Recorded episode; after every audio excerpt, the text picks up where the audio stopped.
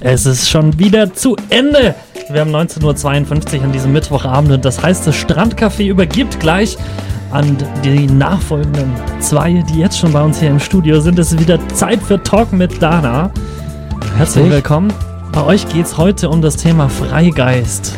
Genau, das ist ein absolut heißes Thema gerade, denn wir sind ja in der digitalen Revolution und ich habe heute den Daniel Wiewicki hier und äh, er bezeichnet sich als Freigeist, als Querdenker und er ist ausgestiegen aus der konventionellen Berufswelt und hat sich selbstständig gemacht. Und wir erinnern uns, letztes Mal hatte ich ja jemand, der ortsunabhängig arbeitet. Das wollen wir heute mal nicht bewerben, aber wir bewerben, wenn du nicht glücklich bist, dann schmeiß deinen Job hin, mach dein Ding. Und Stichworte sind Piratenpartei, da war nämlich mal, Gemeinwohlökonomie, ein ganz schwieriges Wort und ich weiß nicht, was es ist, sowie bedingungsloses Grundeinkommen. Darüber diskutieren wir wem wir alles Geld schenken sollen. Schmeiß deinen Job ja. weg. Das gilt ja gar nicht nur für deinen Studiogast heute, sondern ich habe gehört, das gilt auch noch für andere Personen ja, hier im Studio. Dana ist heute im dritten Tag ihrer eigenen Firma und ihrer eigenen Selbstständigkeit und baut sich bis Januar richtig was auf. Ja, Aber die Wahnsinn. Moderatorin spielt leider keine Rolle in da, der Sendung. Da erfahren wir heute nichts drüber. Das, das würde mich auch interessieren. Alles geheim. Da darf ich auch noch nichts zu sagen. Okay, Aber es klar. geht schon richtig los und äh, ich kann mich nicht retten vor Aufträgen, sage ich mal, wenn das echt so weiterläuft nächstes Jahr. Und dann wird die Sendung auch hier gefährdet. Also dann wünschen wir dir auf der einen Seite, dass äh, das äh, gut weitergeht, auf der anderen Seite, wenn es nicht so gut läuft, dann bleibst du wenigstens hier im Radio ja, dabei. Das also, ist ja ehrenamtlich. Talk mit Dana hier gleich nach den Nachrichten, beziehungsweise nach 20 Uhr ohne Nachrichten, aber gar keine Zeit für. Talk mit Dana. Menschen, Geschichten, Emotionen. Jeden zweiten Mittwoch ab 20 Uhr. Horaz 88.6, das Hochschulradio Stuttgart. Ja, hallo, willkommen. Hier ist Talk mit Dana in Ausgabe 9. Und die Dana im Studio hat heute einen besonderen Gast wieder. Und dieser Gast heißt Daniel Wirbicki. Und Daniel bezeichnet sich selber als Freigeist und als Querdenker. Das sind erstmal zwei sehr interessante Worte wir gehen gleich ein bisschen in die Tiefe und wenn wir also da ein bisschen das Ganze beleuchten, was das bedeutet, das ist schon hochinteressant, denn letztendlich ist es ein ganz weites Feld, über was wir heute reden könnten. Wir versuchen das heute in einer Stunde zu packen. Ich habe Stichworte auf meinem Zettel. Da steht zum Beispiel Gemeinwohlökonomie, ein ganz schwieriges Wort. Dort steht auch Piratenpartei, denn er war mal im Vorstand der Piratenpartei. Das wollen wir auf jeden Fall wissen, was da so abgeht, was die so entern wollen. Und er hat natürlich verschiedene Erfahrungen gesammelt mit Coworking Spaces als Berufsschullehrer und hat einen festen Job gehabt, den er dieses Jahr geschmissen hat, sage ich mal. Erstmal Hallo im Studio, Daniel. Hallo Dana. Also das sind ganz viele Punkte. Du bist jemand, der ist noch recht jung und der hat schon sehr viel im Leben gemacht. Und was so ein bisschen dahinter steckt und warum ich dich auch eingeladen habe, ist, du hast dich verwirklicht. Kann man das Stand heute, weiß man ja nicht im Anfang des Lebens, aber kann man Stand heute doch schon sagen, dass du auf dem Weg bist, dich zu verwirklichen? Ich denke, du hast es schön gesagt. Äh, man ist auf dem Weg. Ich denke, man ist generell immer auf dem Weg in irgendeine Richtung. Später können wir vielleicht auch mal kurz über den Begriff Deep Life reden, was ich da vor einiger Zeit mhm. gestartet habe, aber wir müssen das auch nicht zu sehr vertiefen. Da ist nämlich auch das Motto auf dem Weg sein in eine bestimmte Richtung. Und das ist, denke ich, für mich einfach auch ein ganz, ganz wichtiger Aspekt meines Lebens. Mhm. Auf dem Horaz, auf der Horaz Webseite ist ja ein Blogbericht über dich in der Ankündigung und da ist auch der Link zu deeplife.de. Mhm. Das ist also der Name deines Blogs. Auf dem Blog beschäftigst du dich mit diesen Fragen des Lebens. Klingt ja jetzt ein bisschen zu allgemein. Also es ist schon ein bisschen spezieller natürlich. Ja, das ist richtig. Ähm, ich habe mich schon immer sehr für philosophische und gesellschaftliche Themen interessiert hm. und hatte eigentlich schon immer den Traum, irgendwie einen Blog rund um diesen Themenkomplex zu starten. Und ich habe viel darüber äh, nachgedacht, was mache ich jetzt eigentlich, in welche Richtung gehe ich konkret, weil es gibt sehr, sehr viele, unglaublich viele Blogs. Und dann habe ich mir überlegt, äh, was mich eigentlich bewegt, sind Themen rund um IT, rund um Digitalisierung und eben Gesellschaft. So, und dann habe ich mir gedacht, zusammenbringen wäre vielleicht gar nicht so schlecht. Das ist ja, klingt ja erstmal jetzt sehr technisch an der ganzen mhm. Stelle. Aber wir wollen jetzt hier keine Sendung für ITler natürlich machen, sondern genau. über die Fragen des Lebens natürlich äh, reden. Stand heute bist du selbstständig. Mhm. Wie, ist das, wie ist das heute für dich? Befreiender. ich fühle mich auf einem Weg, wo ich das Gefühl habe, in eine Richtung zu gehen, wo am Ende ein schönes Leben steht, so würde ich mal sagen. Das heißt aber auch, dass es, dass ich noch nicht so weit bin. Ja. Weil für mich ist die Selbstständigkeit auch immer ein gewisser Kampf. Das heißt, man ist Mhm. nämlich, auch wenn ich jetzt an die Schulzeit zum Beispiel denke, ich war immer ein großer Kritiker des Schulsystems. Ich habe es immer so empfunden, dass das Schulsystem eigentlich eher Arbeiter ausbildet und Menschen, ähm, denen man später sagt, was sie tun sollen. Zumindest habe ich das immer so erfahren, weil ich einfach immer wieder die Warum-Frage gestellt habe und dabei immer auf Irritation gestoßen bin. Und das hat zu mir einfach geführt, dass ich eben in ein Leben wollte, bei dem ich selber Dinge entscheide. Und da habe ich für mich entschieden, die Selbstständigkeit ist eine Möglichkeit, diesen Weg zu gehen. Weil außerhalb der Selbstständigkeit klingt jetzt so, ist es ja unselbstständig. Das heißt, ich lerne irgendwas und dann gehe ich in einen Beruf und dort habe ich jede Menge Grenzen Mhm. an der Stelle. Und in der Selbstständigkeit habe ich die Grenzen wirklich nicht? Ist es Doch, ja, die wären so was, was Genau. Die Grenzen wären nämlich die, dass man eben, ich überlege gerade, ob Grenze das richtige Wort ist. Es ist einfach ein Zwänge? anderes Arbeiten. An, wie denn? So. Ähm, wenn ich in einem Unternehmen bin, dann weiß ich zum Beispiel, einmal im Monat kommt das Gehalt, so, und dann geht's mir hoffentlich halbwegs gut finanziell und ich komme über die Runden. So. Und ich habe jemanden, der mir im Großen und Ganzen zumindest sagt, was ich zu tun habe. Natürlich hat man in jedem Beruf unterschiedliche Freiheitsgrade. In manchen kriegt man vielleicht eher gesagt, was sie zu tun haben und in den anderen weniger. Aber als Selbstständiger muss man selbst diese Entscheidungen treffen. Und man hat auch diese finanzielle Sicherheit nicht. Also man weiß zum Beispiel nicht, wie viel verdiene ich nächsten Monat, wie viel verdiene ich übernächsten Monat. Und das ist auch dieser Weg, den ich beschrieben habe. Man baut sich eben etwas auf und hoffentlich eben so, dass man auch davon leben kann. Klar, wir sind hier im Hochschulradio in Stuttgart und hier wird, werden jede Menge Studenten ins Leben ja gelassen und Ja. die träumen ja alle von einem Job und dass der Mhm. toll ist und dass sie sich dort verwirklichen können. Das ist aber heute in manchen Firmen geht das auch. Ich sag Mhm. mal, wir haben ja mittlerweile flexible Arbeitszeitmodelle. Wir haben ortsunabhängiges Arbeiten. Man muss ja nicht im Strand von Goa oder Martinique liegen, so wie die Silke Vogel das gemacht hat, sondern man kann ja Homeoffice machen. Homeoffice ist ja total populär geworden. Was ist deine Meinung zu Homeoffice? Meine Meinung ist ein bisschen geteilt. Ich habe wirklich viel darüber nachgedacht. Ich persönlich finde Homeoffice eine super Sache an sich. Ja. So. Ich glaube aber auch, dass es Menschen gibt, denen es schwer fällt, zu, zu Hause zu arbeiten. Einfach auch vielleicht wegen der Kinder, die dann ständig irgendwas wollen oder wegen den, dem, dem, dem Partner, der einen stört oder solche Geschichten. Und einfach auch der Disziplin, die vielleicht fehlt, sich einfach zusammenzurackern und dann zu arbeiten. Ich könnte mir vorstellen, dass es gibt Menschen, denen fällt das schwer. Genau, also Disziplin, ich brauche einen starken Willen, Ja. Charakter, der dahinter steckt und ich brauche in dem Moment auch die Intuition vielleicht, um was zu machen. Ich kann mich Absolut. nicht kreativ hinsetzen und ein Logo entwerfen, wenn ich gerade mit meinem Kopf ganz woanders bin. Richtig. Das ist aber das Gleiche, wenn ich jetzt in so ein 9-to-5-Ding gehe und ich muss Punkt 9 jetzt da äh, antanzen und habe dann irgendwie ein Großraumbüro und dann soll ich jetzt da was entwerfen in einer Werbeagentur. Genau. Und dann habe ich das gleiche Problem, ich habe Störungen, ich werde abgelenkt, ich werde auch gebraucht. Mhm. Das äh, Positive ist also im Homeoffice, man kann sich konzentrieren, wenn das geht und man kann auch was schaffen und, und Ja. man ist auch nicht an die festen Arbeitszeiten gebunden, sondern kann auch wirklich mal mehr machen. Man kann auch Richtig. Samstag oder Sonntag arbeiten. Absolut. Das ist ja in, in normalen Firmen schwierig natürlich. Ja. Da habe ich eine Kernzeit, da habe ich irgendwelche Gleitzeiten. Ähm, da geht das alles nicht so flexibel von einer Messe oder vor irgendeinem Abgabetermin, dass dann alle nochmal samstags kommen. Das ist halt nicht, oder gerade Sonntag, also Sonntagsarbeit geht gar nicht. Mhm. Jetzt ist das Positive natürlich in äh, einem Büro, dass ich natürlich Leute um mich herum habe. Das heißt, ich habe Teams zum Austauschen. Das Aha. heißt, eine Heimarbeit, da sitze ich ganz allein wie ein Einzelkämpfer. wahr. Und das ist natürlich ein Vorteil, äh, was eben auch der Nachteil sein kann, aber auch ein Vorteil.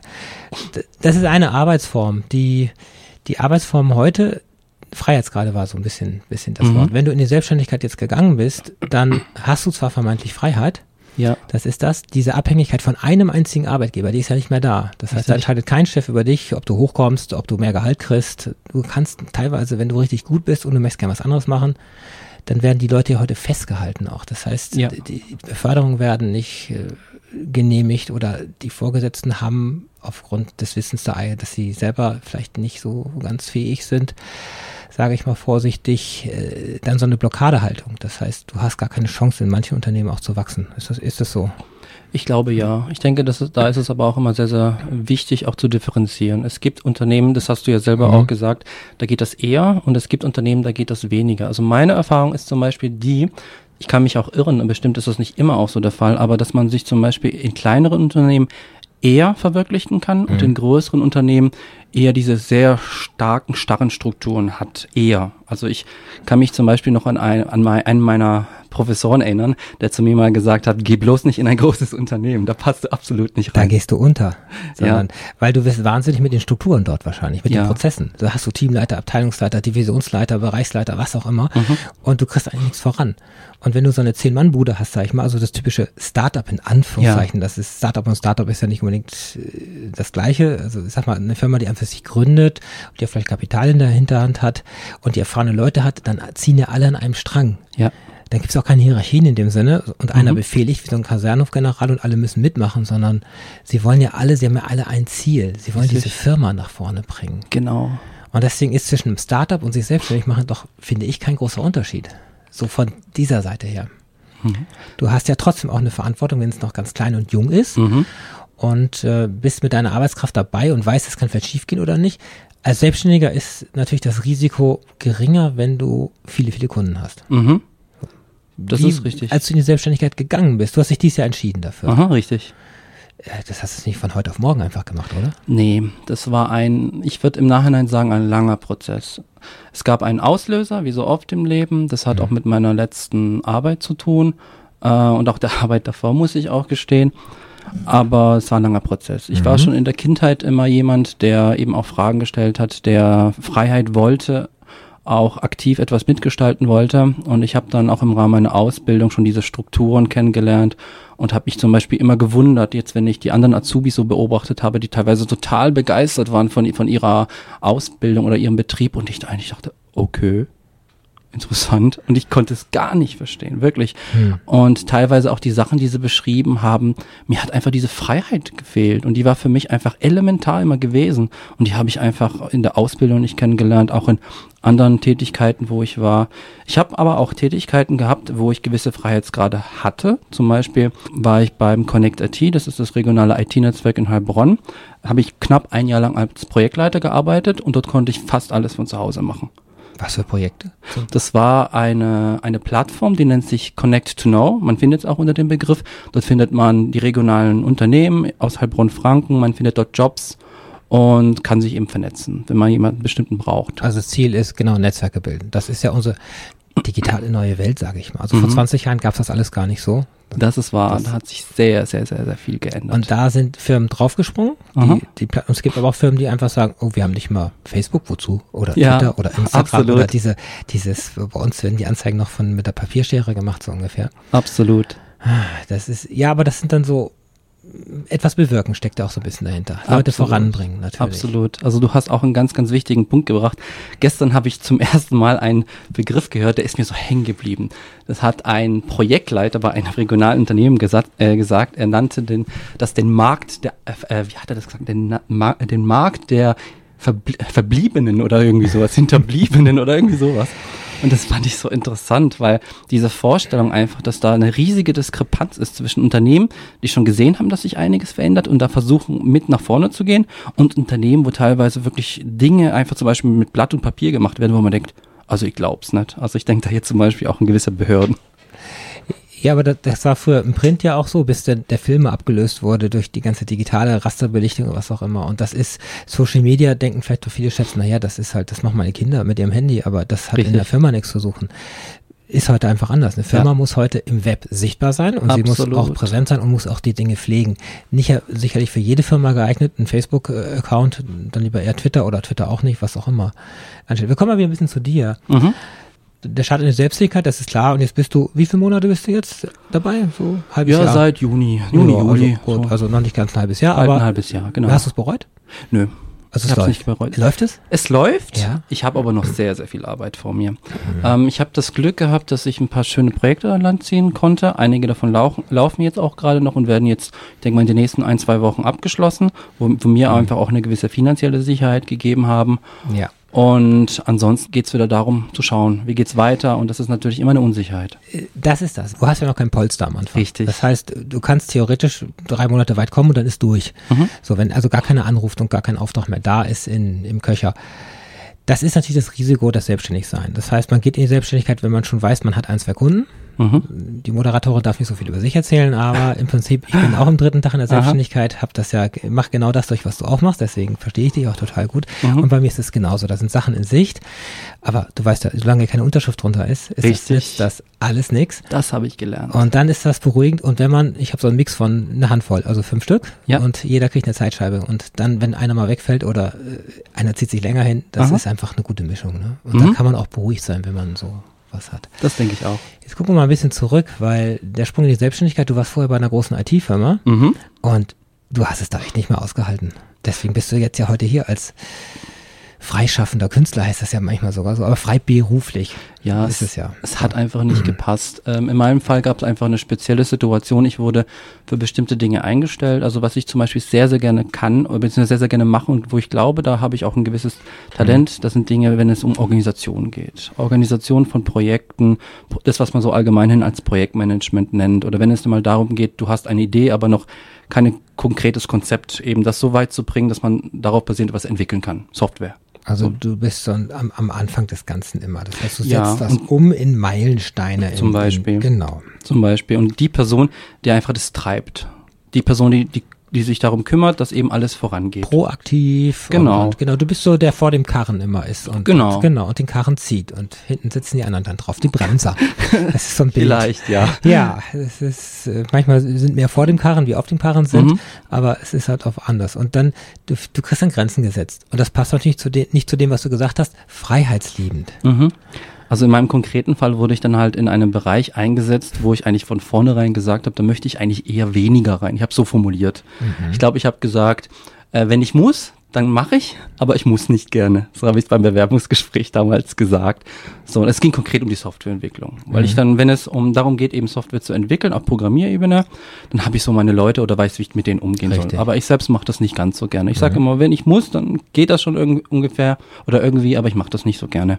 Ja, und dann wurde ich aber genau in diesen Bereich reingesteckt. Und dass das nicht funktioniert, das wusste ich schon vorher. Super, da findet man, dass da eine Lücke ist, dann schreibt man eine Stelle aus, dann hört man Bewerber und dann sucht man sich den geeignetsten aus, der von Anfang an sagt, nee, will ich eigentlich nicht, und setzt man den dahin und dann muss der bis zur Rente da schaffen. Ist, das ist, das, das kann es doch auch nicht gewesen sein, oder? Nee, Also, nicht wirklich. Wenn ich so gucke, wie die Leute an der Bushaltestelle Stelle stehen oder in den Bussen und Bahnen, wenn sie zur Arbeit dann müssen und welche Gesichtsausdrücke sie haben, dann denke ich manchmal, Leute, viele von euch, die haben nicht den ganz richtigen Job. Oh Vielleicht Gott, ja. Wirklich. Ja, du kennst dieses, ne? Ich habe mich letztens auch mit einem Bekannten, einem Verleger unterhalten, der auch in Griechenland zum Beispiel letztens sehr, sehr viel unterwegs war und der hat dann auch beschrieben, also als er dann hier am, am Flughafen war und in die Gesichter geblickt hat, dann hat er gedacht, oh Gott, was ist jetzt passiert? Ja, das ist Schade. Gut. Das ist sehr schade. Jetzt kommen wir mal, wir können ja mal ganz vorne anfangen. Mhm. Und zwar, es ist ja alles in der Kindheit begründet. Aha. So. Und du hast gesagt, du bist so freiheitsliebend. Mhm. Das kommt so ein bisschen, du bist in Polen aufgewachsen. Richtig. Und dort ist natürlich eine andere Kultur in den Schulen, in der Jugendzeit. Mhm. Was ist da unterschiedlich zu hier? Und irgendwann kamst du ja mal hierher und da war die Welt ja anders. Erklär es doch mal kurz, was da früher war in der Kindheit. Also als ich nach Deutschland gekommen bin, ich glaube, ich war da erst dreieinhalb Jahre oder sowas, deswegen kann ich mich auch an vieles gar nicht mehr erinnern. Aber was ich mitnehmen, mitgenommen habe und was ich vor allem gespürt habe, war eine gewisse Grundmentalität, die einfach anders war. Jetzt hier in Deutschland zum Beispiel und in Polen. In Polen war die Grundmentalität eher herzlicher geprägt. Ich hatte immer das Gefühl, es gibt dort eine starke Gemeinschaft in der Familie, bei den Freunden und so weiter. Und in Deutschland hatte ich dieses Gefühl gar nicht. Äh, ich muss aber auch sagen, mittlerweile hat sich das auch in Polen geändert. Also das war ja auch die Zeit, so als der Kommunismus zusammengebrochen ist. Da war einfach noch eine andere Zeit, irgendwie ein anderer Zeitgeist. Und das hat sich aber mittlerweile auch geändert. Es ist westlicher geworden. ja, es ist westlicher geworden. Ich muss sagen, ich habe da, da, wo ich zum Beispiel auf, äh, aufgewachsen bin und wo ich geboren bin, Ratibor, Racibusz heißt es auf Polnisch, ähm, das war eine Stadt, da, ich habe es immer geliebt, dorthin zu fahren. Ja, ich habe dort immer die ganzen Orte gefunden. Teilweise waren die, die Gebäude noch richtig verratzt. Ich weiß gar nicht, wie ich das sagen soll, aber man, man hat das lieben gelernt. Ja. Und irgendwann ähm, im La Laufe der Jahre hat man gesehen, wie sehr das immer verwestlicht ist. Mittlerweile gibt es dort genauso Lidl und Co., also wie, wie bei uns. Und man hat so das Gefühl, eigentlich ist es jetzt wie hier genauso. Und die Leute müssen vielleicht auch mehr funktionieren. Früher Ja. war das eher so eine Mangelwirtschaft an der Stelle. Das ist wahr. Und, und heute ist so, jeder muss einfach kämpfen. Und dann Absolut. kommt auch so ein bisschen Egoismus durch vielleicht. Und, das glaube ich auch. und dann ist sich jeder vielleicht selbst der Nächste und dann ist diese Gemeinschaft und das alles weg. Ja, aber wo du dann hier warst, äh, der Unterschied, was hat das denn bewirkt? Also dieser Unterschied hat bei mir bewirkt, bei mir war das immer so, ich bin mit meinen Eltern sehr, sehr viel hin und her gereist. Also immer wenn Ferien waren, sind wir praktisch zurück nach, nach Polen gefahren. Und bei mir war das immer so, dass ich einfach diesen Unterschied immer sehr stark vor Augen hatte zwischen Polen, einer anderen Mentalität, Kultur und Deutschland. Und das hat für, für mich irgendwie was ausge, ausgelöst, dass ich einfach ein bisschen rastlos gewesen bin, denke ich. Ich war ein Mensch, der einfach den Wandel gewohnt war. Es hat sich ständig etwas geändert. Das war nicht immer schön, aber das war etwas, an das gewöhnt man sich irgendwie. Ja, warst du irgendwann Jugendlicher und dann kommt so ein bisschen dieses, ich will jetzt erwachsen werden Mhm. oder ich werde auch leider erwachsen Ja, und das- genau. dann ist die Kindheit durch und wie das dann mit dem Studium so alles vor sich ging, das hören wir gleich nach der nächsten Musik.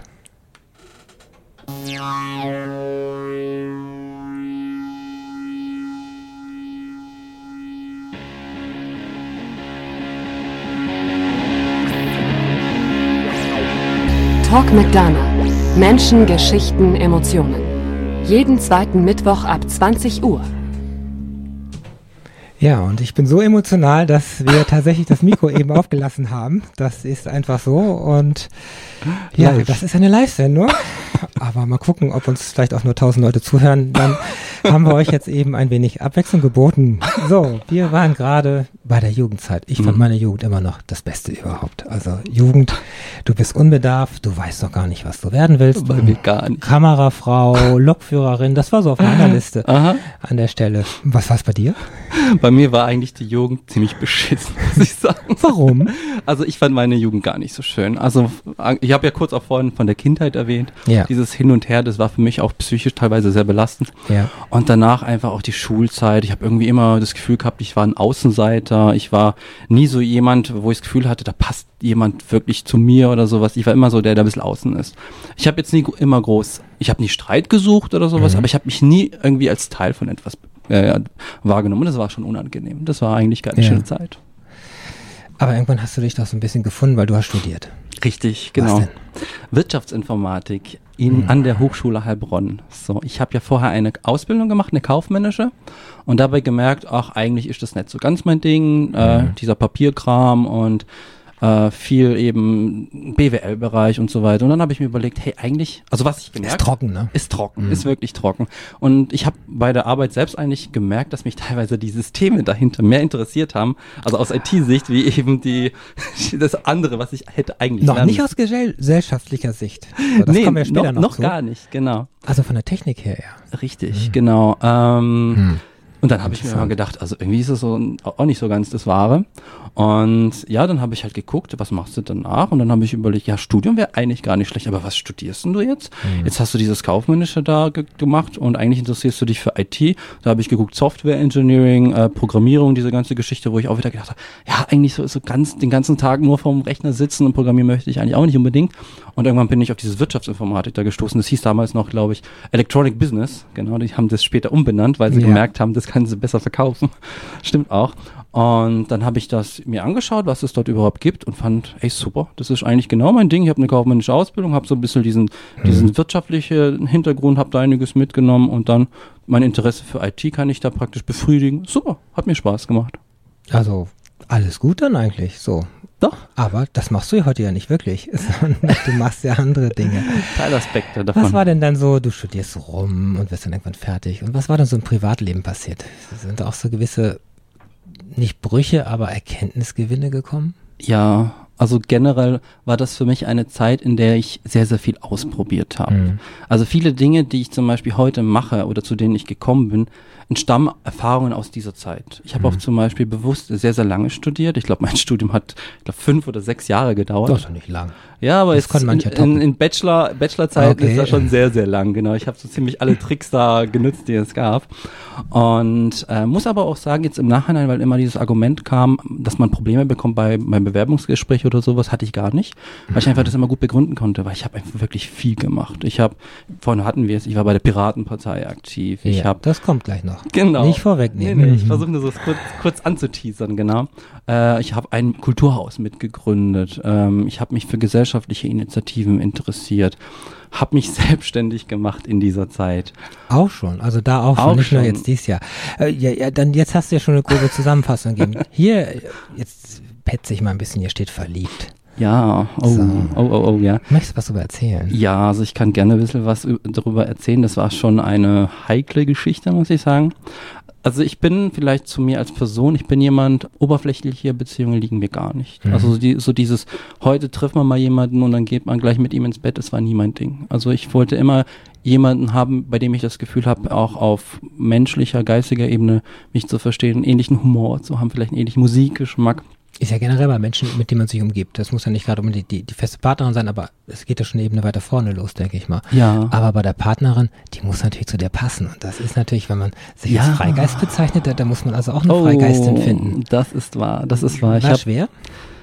Äh, sehr schwer. Also ich hatte, ich, ich kann das auch so, ich sag das auch ganz gerne, ich hatte bis jetzt eigentlich nur eine richtige feste Beziehung. Mhm.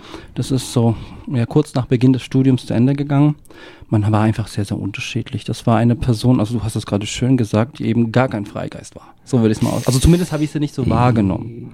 Das ist immer so eine Geschichte, ich will ja auch Mhm. niemandem was Böses tun. Also im Nachhinein sage ich wirklich, das war eine super tolle Frau und äh, ich erinnere mich auch sehr, sehr positiv an sie. Aber das war ein Mensch, äh, sie wollte Kinder zum Beispiel, sie wollte ein festes Heim, sie wollte, Mhm. hatte jetzt in dem Sinne jetzt keine, ich will jetzt nicht sagen Ambition, aber jetzt nichts, wo man das, wo man das Gefühl hat, jetzt, oh, ich möchte die Welt verändern, so ein bisschen. Ja, Das aber eure. Lebensentwürfe passten einfach Gar nicht. nicht, Ne? Gar, gar nicht. Das, nicht. hat- das sieht man am Anfang natürlich nicht, weil du die rosarote Brille natürlich aufhast. Ja. Und das war, das war für mich äh, eine schwierige Zeit. Auch Ja. nach der Trennung war ich auch erstmal in so einer totalen Verrücktphase. Ich weiß gar nicht, wie ich das beschreiben soll. Das war auch die Grundlage dafür, dass ich mich selbstständig gemacht habe zum Beispiel, weil mich das so frustriert hat. Mit was denn? als IT-Dienstleister. Ich glaube, das steht auch so in meinem, in meinem, Gott, wie, wie nennt sich das bei, das, was man beim Rathaus da äh, unterschreibt? Gewerbeschein. Äh, genau, der Gewerbeanmeldung. Gewerbeanmeldung, genau, dass das du für diesen Staat jetzt die dienstlich tätig bist und im Prinzip Steuern zahlst. Das Genau. ist der Schein dafür. Da steht, glaube ich, einfach nur IT-Dienstleister oder sowas drin. Ja, und ich wusste eigentlich so gar nicht so recht, äh, welche Richtung. Ich habe nur Ja, bitte nicht Joomla, WordPress, Typo Doch. 3 und Doch, doch, genau diese. Atlassian, Confluence oder sowas. Doch, doch. Also irgendwelche Intranet-Dinge, Webseitengeschichten. doch genau diese genau Sachen, genau sowas. Dieses, genau diese Dinge, genau. Ja, da Ah, war Bedarf aber dann da, ne? da war Bedarf da, genau. Und so ist das nämlich auch entstanden. Da hat mir mal einer gesagt, ey, ich brauche eine Webseite, dann waren wir bei dem Unternehmen. Ja, so rutscht man da rein. ne? Genau, und so ist das eigentlich alles äh, losgetreten. Äh, und Auslöser war aber auch in gewisser Weise wirklich diese, diese Liebesgeschichte. Weil sie mich einfach so frustriert hat und ich wusste, ey, jetzt musste was machen. Jetzt musste in irgendwas sich in Arbeit stürzen oder irgendwie sowas, sonst gehst du, so wirst du verrückt. So habe ich das gelöst. Hatte was Gutes, also im Nachhinein dann Ja. doch schon.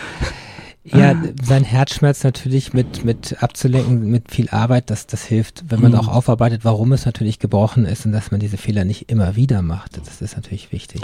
Das Verrückte an der ganzen Ja. Geschichte ist ja, dass das ja eigentlich noch nicht mal die verrückte Sache war. Ich hatte nämlich eine. Oh, jetzt möchten wir Oh, wissen. Ja, da los. muss, da muss jetzt immer aufpassen, gell, dass man da niemanden identifizieren kann. Na, warum? Also ich war immer jemand, der, also ich sag's mal so, ich habe mich in meinem Leben nur ein einziges Mal verliebt. Und es war nicht meine erste Freundin. Mhm. Das war jemand anderes. Und das, die habe ich im Studium kennengelernt. Und das war, ich glaube, 2009, 2010. Und ich sag's mal so, sie ist immer noch das allererste und letzte, an was ich denke, äh, wenn ich schlafen gehe, wenn ich aufstehe. Und es hat sich nicht geändert. Das ist eine Dauerverliebtheit, Schwärmerei, Nachtrauern vielleicht Ja, auch, weil es einfach kurz und intensiv war, Ja. die Begegnung. Das ist wahr. Und die hat sich irgendwie eingebrannt. Ja. Und Das hat sich die kriegst du eingebrannt. nicht aus deinem Kopf raus, ne? Nee, also das geht auch nicht raus. Ich habe wirklich schon alles Mögliche versucht. Es klappt einfach nicht. Ich denke, es gibt einfach Menschen, die, die werden Teil deines Lebens. Dann triff sie doch einfach mal. Das wollte er nicht. Also du hast es versucht. Ja, das war eine komplizierte Geschichte. Sie hatte einen Freund. Wenn es so schon anfängt, dann endet es auch kompliziert. Ja, genau. Also da waren wirklich viele Dinge, die teilweise schon sehr, sehr Ja, hart aber waren. wenn ihr Herz vergeben ist an jemand anders, dann hast du natürlich keine Chance. Das ist. Richtig. Und da gibt's Menschen, die warten bis zum Lebensende, dass dieser andere Mensch endlich frei wird. Und das ist Blödsinn, weil du dich ja nur blockierst. Und Ja. du bist ein Mensch, der dich sich ja gar nicht blockiert, sondern der sich ja weiterentwickeln will. Deswegen passt es gar nicht Ja, so zu dir, das ist dass wahr. du an etwas hängst. Du hast deine Selbstständigkeit aber irgendwann aufgegeben. Warum? Ähm, Hast du alle Webseiten durchprogrammiert und irgendwann war es langweilig in, in ah, ich HTML? weiß, was du meinst. Nee, wirklich aufgegeben habe ich sie nicht wirklich, nur sie ist, sagen wir es mal so, sie ist ein bisschen eingefroren. Ja, du bist ja in so ein paar Jobs angekommen. Du bist, Genau. zuerst steht hier Piratenpartei. Genau. Das dachte, wollen wir jetzt mal wissen. Oh, Die Piraten, ich muss mal ehrlich sagen, ich habe sie mal gewählt. Hast ja, du? ja, weil, weil der Valomat hat ausgespuckt, Piratenpartei. So, und dann habe ich das natürlich auch gewählt. Aber sie sind ja schon wieder weg, weil Ja, doch. sie haben sich echt zerstritten wahrscheinlich. Und Ja, und was so hast du gemacht und wie kam es dazu? Erzähl doch mal, wir haben ein paar Minuten dafür. So, also die Piratenpartei. Wie bin ich überhaupt dazu gekommen? Ich war, ich habe mich ja mal als Freiheitgeist gesehen. Mhm. Jemand, der gerne auch über kontroverse Themen diskutiert und einfach Menschen um sich herum haben möchte, mit denen man interessante Diskussionen führen kann. Und ich bin irgendwann mal auf diese Piratenpartei gestoßen. Freigeist und Freibeuter sind ja zwei Dinge. Ne? Also, Wobei, da gab es schon ein bisschen Überschneidungen. okay, du warst, bist drauf gestoßen irgendwann, ja? Genau, ich glaube, das war 2009, 2010. Und da war das eben so, da ging es eben genau darum, Meinungsfreiheit, solche Dinge zu fördern, äh, mehr Demokratie, die Menschen stärker mit einzubeziehen und eben auch dieser starke IT-Bezug. Da ging es ja eben auch um lizenzrechtliche Geschichten.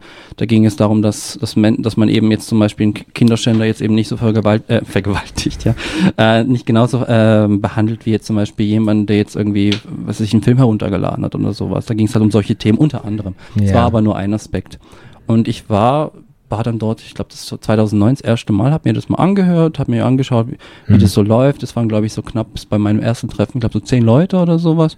Fand das sehr sympathisch. Dann waren auch so diese typischen Nerds, wo ich mal sagen würde, die halt Das ist eine Aufbruchstimmung. irgendwie ja, auch, das ne? war eine riesige Aufbruchstimmung. Man hat es auch gemerkt bei den Veranstaltungen, wenn irgendwas stattgefunden hat. Das hat einfach Spaß gemacht, auch die zu unterstützen. Man hat einfach gemerkt, man hat ein Team, die, die sind irgendwie, auch wenn sie mal unterschiedliche Ansichten haben, die sind dann doch einfach ein Team. Also es ist auch ein Unterschied Gruppe oder Team. Zumindest Mhm. habe ich das so damals wahrgenommen und es hat einfach Spaß gemacht. Wir haben über sehr, sehr viele interessante Themen äh, diskutiert. Die haben damals zum Beispiel auch schon so, äh, so Software-Tools genutzt, die ich bis heute nutze, weil ich das damals einfach kennengelernt habe. Die Also haben richtig modern. Also Ja. eine, eine Partei ist ja für uns alles was angestaubtes. Und jetzt, Ja. wenn man sich mit Jamaika, die kriegen nichts auf der Reihe, mein Gott, Neuwahlen vielleicht sogar, also Also das ist unglaublich, wenn ich mir das so anschaue. Das sind Welt bis heute. Ich meine, das war 2009. Ich glaube, das sind viele Parteien immer noch nicht so weit wie wir damals. Aber du hast es vorhin gesagt, die hat sich zerstritten. Das war zumindest meine Wahrnehmung.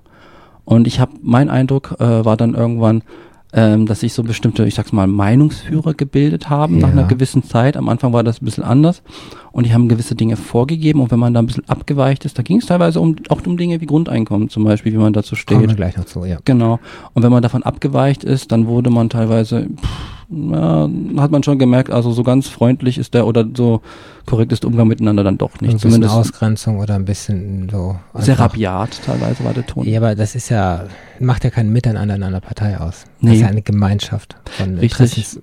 Interessen, die da sich finden über Menschen. Absolut. Und es war mir auch immer ganz, ganz wichtig, Gemeinsamkeiten zu suchen und zu finden und sich auf diese zu konzentrieren. Irgendwann hat das meiner, meiner Einschätzung nach die, äh, die Piratenpartei nicht, nicht mehr gemacht. Die haben sich zum Beispiel öffentlich auf Twitter und Co. zerfleischt, wo, wenn ich mir die, die Tweets angeschaut habe, gedacht, um Gottes Willen. Das macht, kann Herr? Trump noch ein bisschen machen, aber im Prinzip. Ah, das war ja noch gehört- schlimmer wie der Gehört Trump, das ja, ja. gar nicht da in unsere Welt, weil das ist. Wow, ja, ja. Das war Ja, ja, noch ja, schlimmer, ja. Ja, was ist denn so in dir dann passiert? Also, weil du, du wolltest die Welt verändern. Ich meine, das wollen wir alle, wenn wir, wenn wir jung sind, ähm, wollen wir alles rumreißen und dann stellt man schon mal frustrierend fest, das klappt bei den Eltern nicht, das Auflehnen Mhm. und äh, das ist im Studium schon schwierig, man muss sich fügen, Klausuren schreiben und dann kommt man in die Berufswelt, muss sich auch mal fügen. Ja. Dann kommt man in eine Partei und denkt, jetzt, jetzt bringe ich die Gesellschaft nach vorne und alles wird besser und äh, dann Ja. stellt man fest, die zerfleischen sich da genauso. Das und ist wahr. Ich habe da viel gelernt. das war doch frustrierend. Das war sogar sehr, sehr frustrierend. Ich habe dort viel über mich selbst, viel Mhm. über Strukturen kennengelernt, viel über Demokratie, Hierarchien. Also ich habe dort unglaublich viel für mich mitgenommen. Ich habe zum Beispiel für mich mitgenommen, zumindest ist das jetzt mein, Mhm. mein Gedanke, ein Grund, warum ich zum Beispiel mich zu der Piratenpartei angezogen, angezogen gefühlt habe, war, das war eigentlich für mich die einzige Partei, bei der ich das Gefühl hatte, so ungefähr zu wissen, für was sie steht. Ich habe mich immer gefühlt, wenn ich zum Beispiel Die Identifikation. ja, Prinzip. genau. Ich konnte mich damit identifizieren und wusste oder hatte das Gefühl, ungefähr zu wissen, für was diese Partei steht. Man hat ja auch oft von Ein-Themen-Partei zum Beispiel gesprochen. Bei den anderen Parteien, das weiß ich mittlerweile, zumindest ist das meine Meinung, sind das eher Marketingbegriffe, würde ich jetzt mal unterstellen. Das ist zumindest mein, meine, mittlerweile meine, mein, meine Einschätzung dazu. Äh, wenn jetzt zum Beispiel CDU, was ist christlich an der CDU, was ist sozial an der SPD, da kann man ewig drüber nur aus diskutieren. historischen Gründen. Ja. Genau. Richtig. Ja, dann kamst du da wieder raus, sag ich mal. Viel Erkenntnisgewinn. Sehr viel. So, und dann, Sehr, sehr dann ging's ins Kulturhaus. Was ist denn das? Oh Gott, ich weiß schon gar nicht mehr, wann das war, genau. Das war danach. Das war danach. Oh, genau, das war danach, genau. Das war ein Projekt, welches ein Künstler initiiert hat. Da sollte in Heilbronn ein Kulturhaus, wie gesagt, entstehen. Und Ziel Ja. war, dass dort einfach äh, Kreativschaffende reinkommen, dass die sich dort verwirklichen, dass die günstig an Büros kommen beispielsweise oder an Räumlichkeiten, Ateliers, Veranstaltungen sollten da entstehen. Bisschen sowas ähnliches wie, äh, oh Gott, wie hieß das? Kreativhaus oder da gab es irgendwas? Ja, diese Kulturzentren, die es auch Ja. überall, gibt, so. Absolut. Genau. Und ich das, fand das so toll. Ich habe immer davon geträumt, so mit, ich sag mal, ich meine das gar nicht böse, aber so, so mit ein paar Verrückten einfach zusammenzuarbeiten. Ist ja ähnlich wie, danach kam nämlich der Coworking Space, Richtig. den du mitgegründet hast. Und Richtig. Das, das ist ja schon ein paar Jahre her. Und heute ist das, wenn ich bei Google äh, Stuttgart aufmache, Coworking eingebe, kriege ich, glaube ich, elf Treffer auf der Map. Mhm. Das heißt, das hatten wir in der letzten Sendung gehabt mit der Johanna Ilgner, die sich selbstständig gemacht hat. Und das ist, war meine Meinung auch dazu. Man kann sich halt so schnell, so einfach selbstständig machen. Man kriegt ja kein Büro. Das kann man in Stuttgart, äh, Ludwigsburg, Heilbronn im Prinzip vergessen. Büro, Absolut. Quadratmeterpreis Das ist viel teuer. zu teuer. Aber wenn Wahnsinn. ich anfange, kann ich es nicht im Wohnzimmer machen, sondern ich brauche schon irgendwie eine, eine Präsen, ein repräsentatives Büro. Mhm. Und ein Coworking Space ist zwar nicht so repräsentativ, aber ich habe zumindest mal einen, einen Schreibtisch und einen Stuhl. Absolut. Und das ist eine tolle Geschichte. Äh, In Heilbronn ist es, glaube ich, im Innovationszentrum. Nee, ähm, Oh, erzähl. im Wollhaus ist das. Im Wollhaus. Im- das ist so mehr oder weniger das Zentrum von Heilbronn, kann man sagen. Das hässlichste Haus, das Heilbronn in der Mitte hat. Vorher war da ein Schwimmbad, aber das ist eine Ja, Geschichte. immerhin ist das Gerüst mit. äh, Was hast du weg. denn gemacht beim Coworking Space? Du hast es mitgegründet. Das heißt, Richtig. Gegründet wurde das 2014. Mhm. Das ist entstanden auch im Rahmen meines Studiums. Wir waren nämlich mal unterwegs im Rahmen irgendeines besti- eines Faches. Ich weiß schon mal gar nicht mehr, welches Fach das war. Mhm. Dort waren wir ein bisschen unterwegs, haben wir uns verschiedene Ver- äh, eine Veranstaltung angeschaut, wo es um Softwareentwicklung ging. Und dann habe ich so zwei, drei Leute gefunden oder entdeckt, die ich sehr spannend fand, die unter anderem über das Coworking-Konzept sprachen, was mir vor, vorher eigentlich noch unbekannt war. Und die gemeint haben, ja, das wäre doch cool, irgendwie so einen Ort zu haben in Heilbronn, wo man jetzt zum Beispiel einfach sich treffen kann zum Arbeit, wo man vielleicht die Tische günstig vermietet, wo man den Leuten eine Möglichkeit gibt, sich weiterzuentwickeln. Und ich habe da gleich gelauscht, weil ich das irgendwo gehört habe, fand das total spannend, habe dann gleich Kontakt zu den Leuten gesucht. Das war, ich glaube, weiß nicht, 2012, 2013 oder sowas. Und 2014 wurde es dann gegründet. Und dann haben wir praktisch geschaut, wie kommt man günstig an Räumlichkeiten. Und dann haben wir das Wollhaus entdeckt. Und so ging das weiter. Und danach hören wir, wie es eben weiterging. Talk mit Dana. Menschen, Geschichten, Emotionen. Zurück, jetzt der dritte Teil der Sendung. Talk mit Dana. Ich habe den Daniel Wibitzki hier im Studio und er ist Freigeist und Querdenker. Und ja, das sind tolle Berufsbezeichnungen, ne, wenn man selbstständig Ja. ist, freiberuflich selbstständig, Genau. dann kann man sich das natürlich auch geben. Aha. Beschreibt dich aber auch absolut. Du, das haben wir gerade gehört, du hast dich engagiert bei ganz vielen Sachen. Du wolltest die Welt verändern in der Piratenpartei und Mhm. hast diese geentert und letztendlich festgestellt, das ist Nebenmeuterei und weg da Aha. sag ich mal, hast viel für dich mitgenommen, hast viel, viel gelernt fürs Leben und weißt, was du willst, was du nicht willst.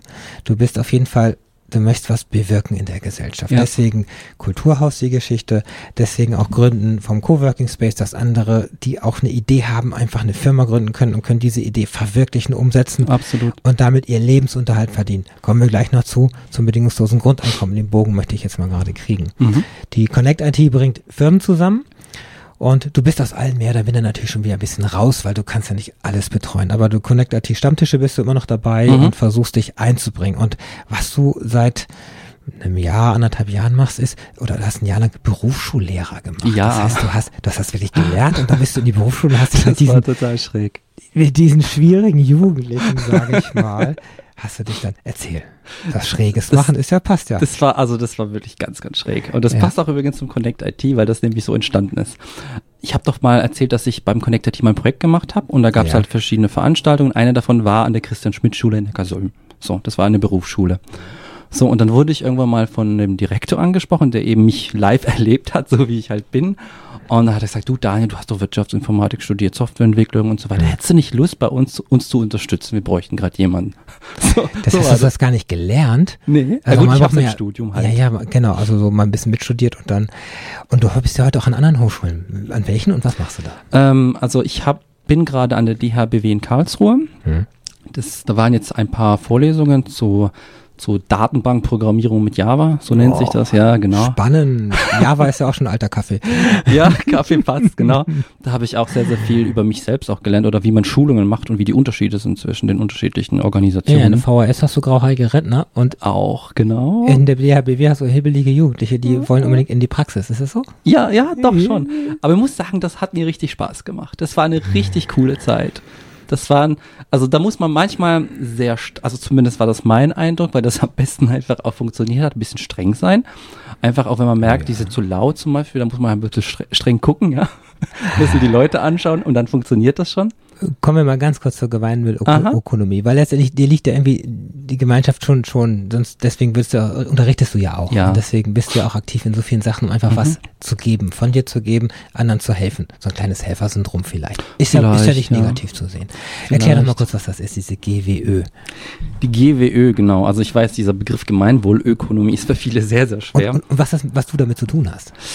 Ähm, ich bin über einen Bekannten drauf gestoßen. Also das war, glaube ich, vor ein, zwei Jahren. Mhm. Äh, ich wurde über Xing von jemandem angeschrieben. Ähm, ich bräuchte jemanden für eine Webseite, ganz klassisch. Wir haben da miteinander geskypt und gemerkt, wow, wir verstehen uns total gut. Und dann hat er gemeint, ey, ich habe den Eindruck, das Thema Gemeinwohlökonomie könnte etwas für dich sein. Hm. Was ist es denn jetzt? Das ist, eine gute Frage, genau. Das ist ein alternatives Wirtschaftsmodell. Das, oh. Ja. Jetzt sind ja nur Ameisen. Also wenn du das durchkriegst, ist das echt toll. Aber aber was man kann, beschreibt es denn? Also ich finde, man kann es runterbrechen. Also wirklich ja. stark runterbrechen. Was bedeutet es für die Unternehmen? Es gibt ja mittlerweile äh, die, die Pflicht für Unternehmen, dass sie so eine Art Sozialbericht machen müssen. Mhm.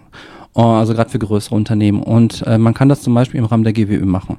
Da gibt es eine bestimmte Dimen sogenannte Dimension, also beziehungsweise Werte, Menschenwürde, Solidarität, ökologische Nachhaltigkeit, soziale Gerechtigkeit, mhm. Mitbestimmung und Transparenz, so nennt sich das. Und da wird eben das Unternehmen angeschaut, äh, wie, wie folgt es diesen Prinzipien? Wird da Zeit und Kraft investiert oder kümmert sich da keiner drum? Ja, Apple hat das ja durch, ne? Durch die äh, Fabrikation bei Foxconn, wo dann die Leute einfach sich immer umbringen, weil oh sie einfach zwölf Stunden Schichten haben und sich ein Bett teilen müssen mit der anderen Schicht.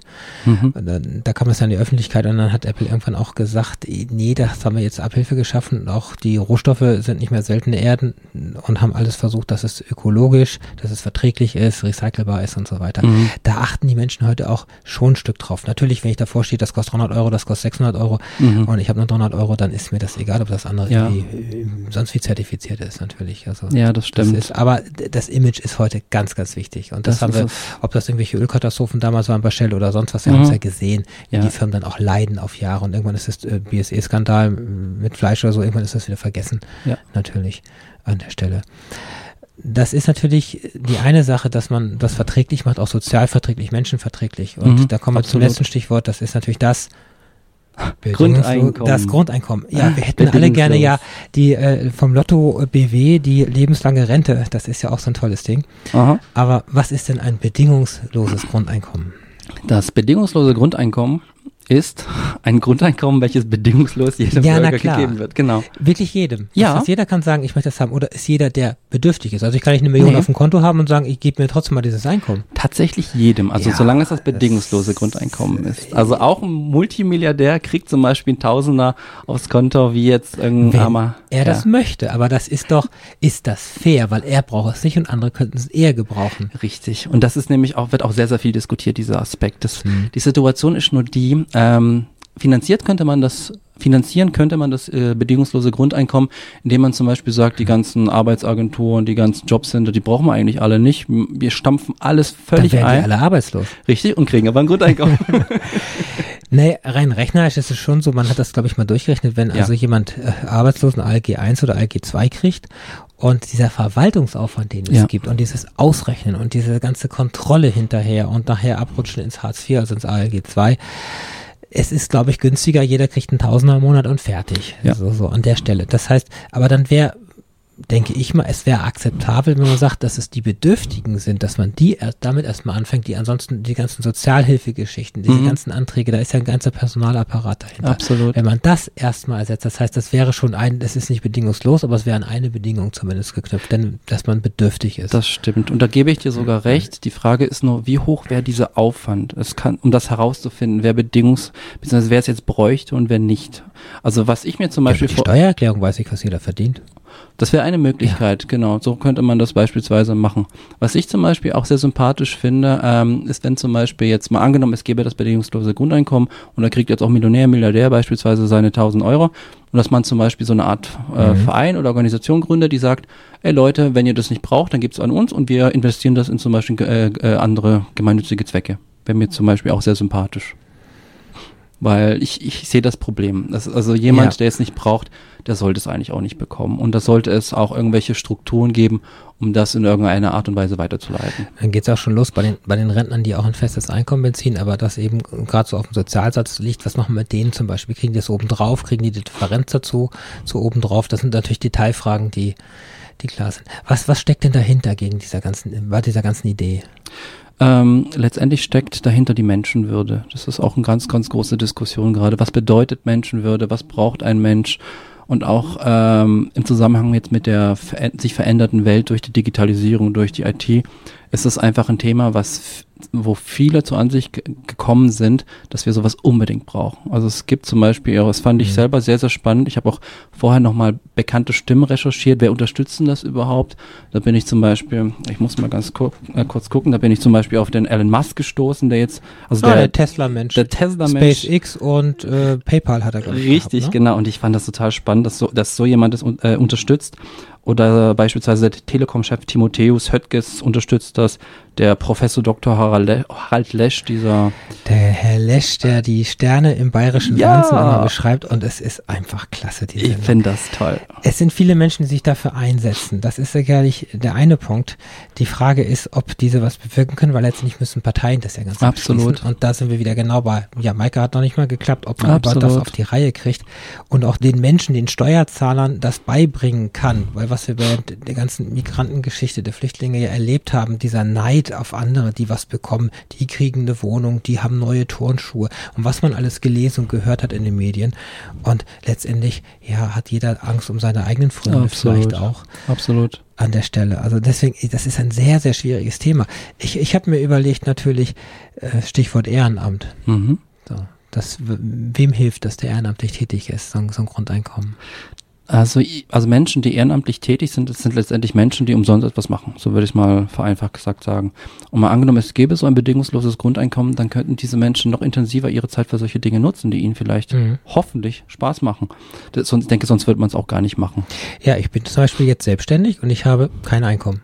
Ja. So, und ich bin hier ehrenamtlich heute. Das heißt, ich bekomme keinen einzigen Euro, sondern ich habe nur Kosten. Ich Mhm. habe dich eingeladen zum Essen beim Italiener hier ums Eck. Das stimmt, genau, da ich halte bin, ich dich hier, ein. bin, genau, bin hierher gefahren und ich würde gerne noch viel mehr machen. Ja, so ich bei auch. den FSJ-Laden, bei vielen Sachen und einfach ähm, Menschen inspirieren und ich habe verschiedene Dinge, die ich schon ehrenamtlich mache und ich würde es gerne ausbauen. Ich und das auch. kann ich ja nicht, weil ich muss ja meinen Lebensunterhalt verdienen und das äh, und deswegen muss ich irgendwo entweder einen festen Job haben oder Mhm. wenn man selbstständig ist, muss man natürlich Projekte annehmen und Ja. muss das abrechnen.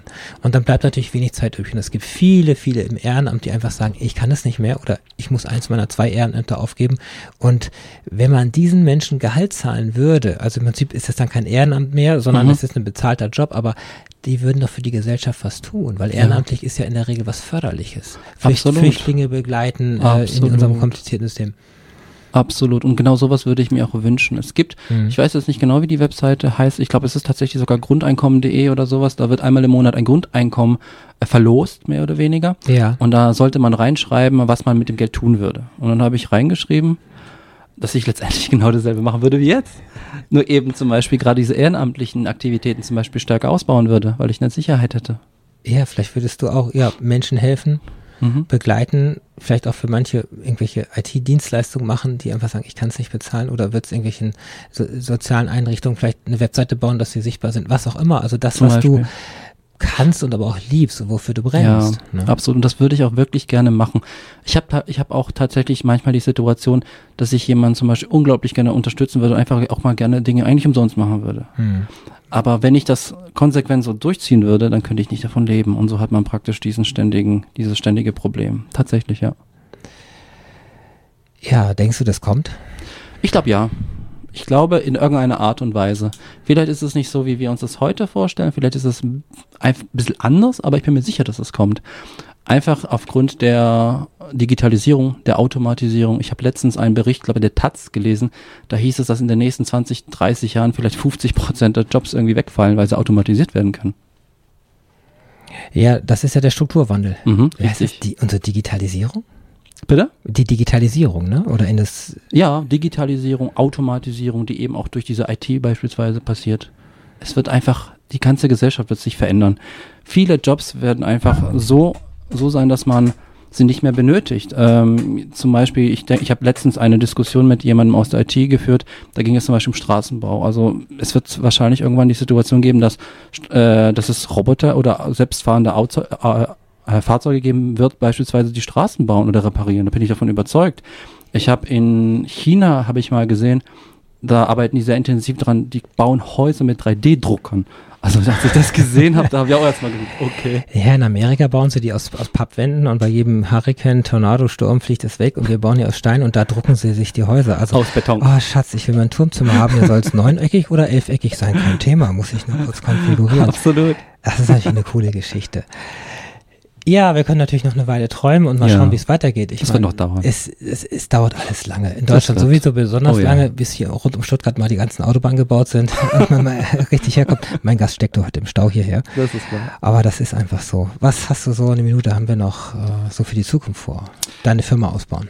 Ja, genau. Also ich möchte auf jeden Fall meine Firma ausbauen. Ich möchte einen gewissen finanziellen Grundstock haben, wo ich weiß, ähm, ich komme gut über die Runden, kann das Ganze weiter ausbauen Mhm. und kann mich selbst verwirklichen. Mein persönlicher Traum wäre jetzt zum Beispiel, das treibt mich auch so ein bisschen an, ich würde mir gerne so ein VW California kaufen oder sowas.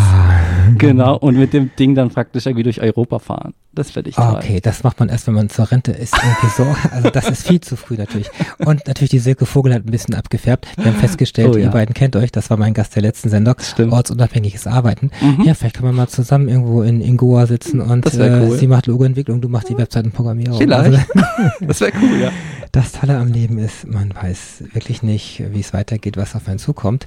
Auf jeden Fall natürlich Netzwerken. Ja, ganz, ganz wichtig. Ist es heute richtig? Netz wichtig. Richtig, also ich halte das für wirklich ganz, ganz wichtig und elementar. Gerade jetzt, wenn man zum Beispiel mit seinem Business beginnt. Ähm, ich habe mir auch so ein paar Sachen aufgeschrieben, die ich für ganz, ganz wichtig halte, wie zum Beispiel lerne dich selbst kennen. Also ich denke, das ist ganz, ganz wesentlicher Aspekt, der auch bei uns in unserem Schulsystem zu wenig behandelt wird, dass man mal weiß, wer man ist.